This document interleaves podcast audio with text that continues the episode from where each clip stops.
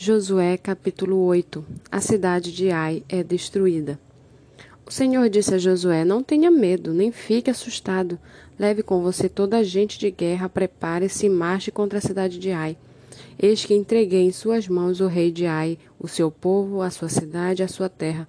Você fará com a cidade de Ai e com o seu rei o que fez com Jericó e com o seu rei. Exceto que dessa vez vocês poderão saquear os seus despojos e o seu gado. Ponha emboscadas a cidade por detrás dela. Então Josué se preparou com toda a gente de guerra para marchar contra a cidade de Ai. Josué escolheu trinta mil homens valentes e os enviou de noite. Deu-lhes uma ordem dizendo: Ponham-se de emboscada contra a cidade por detrás dela. Não se distanciem muito da cidade e todos estejam alertas eu e todo o povo que está comigo nos aproximaremos da cidade, e quando eles saírem contra nós, como da primeira vez, fugiremos deles. Vamos deixar que saiam atrás de nós até que os tiremos da cidade, porque dirão: estão fugindo de nós como da primeira vez. Assim, fugiremos dele. Então vocês saiam, sairão da emboscada e tomarão a cidade, porque o Senhor, o seu Deus, entregará a cidade nas mãos de vocês. Depois de tomar a cidade, ponham fogo nela. Façam segundo a palavra do Senhor.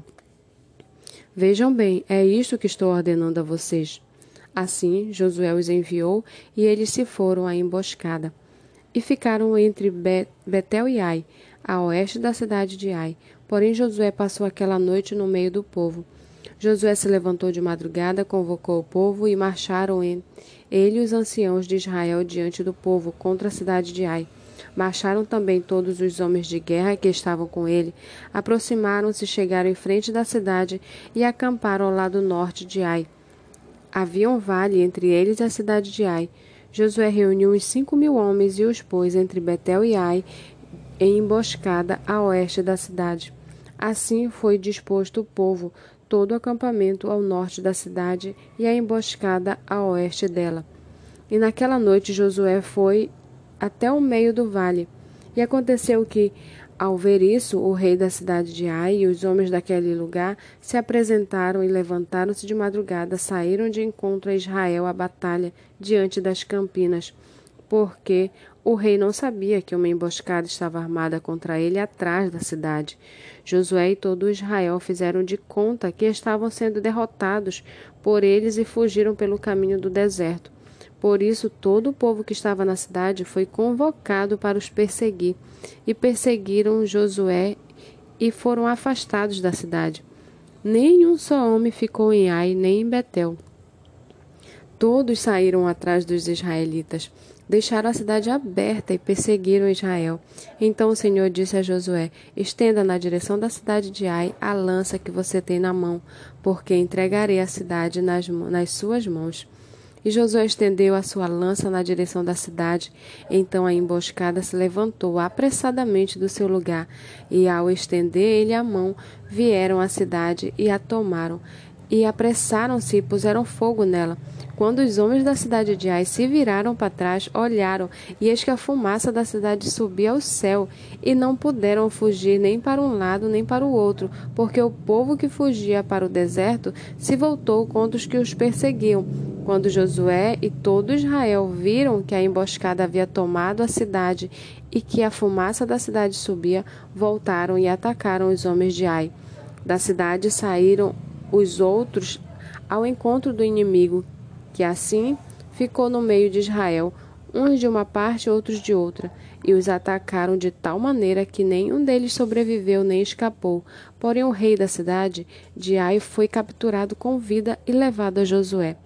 Quando os israelitas acabaram de matar todos os moradores da cidade de Ai no campo e no deserto, onde os tinha perseguido, e todos tinham caído ao fio da espada e já estavam mortos, todo Israel voltou à cidade de Ai e a passaram a fio da espada.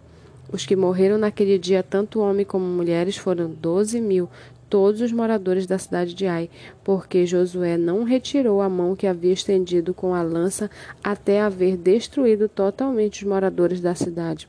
Os israelitas saquearam para si gado e, e os despojos daquela cidade, segundo a palavra do Senhor que havia ordenado a Josué. Então Josué pôs fogo na cidade de Ai e a reduziu para sempre a um montão, a ruínas até o dia de hoje. Enforcou o rei na cidade de Ai, numa árvore, e o deixou ali até a tarde. Ao pôr do sol, por ordem de Josué, tiraram o cadáver da árvore e o jogaram na entrada do portão da cidade, e sobre ele levantaram um montão de pedras que permanece até o dia de hoje.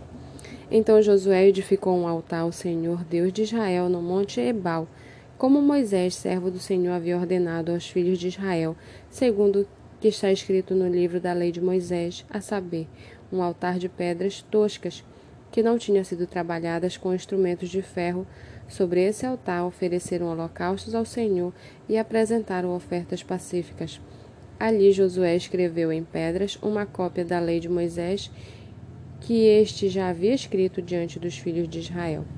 Todo Israel, tanto estrangeiros como naturais, com os seus irmãos, os seus chefes, os seus juízes, estavam um e de outro lado da arca diante dos sacerdotes levitas que levavam a arca da aliança do Senhor. Metade deles se postou em frente do monte Gerizim e a outra metade em frente do monte Ebal, como Moisés, servo do Senhor, havia ordenado anteriormente para que o povo de Israel fosse abençoado. Depois Josué leu todas as palavras da lei, a bênção e a maldição, segundo tudo que está escrito no livro da lei. Não houve uma só palavra de tudo que Moisés havia ordenado que Josué não lesse para toda a congregação de Israel e para as mulheres, as crianças e os estrangeiros que viviam no meio deles.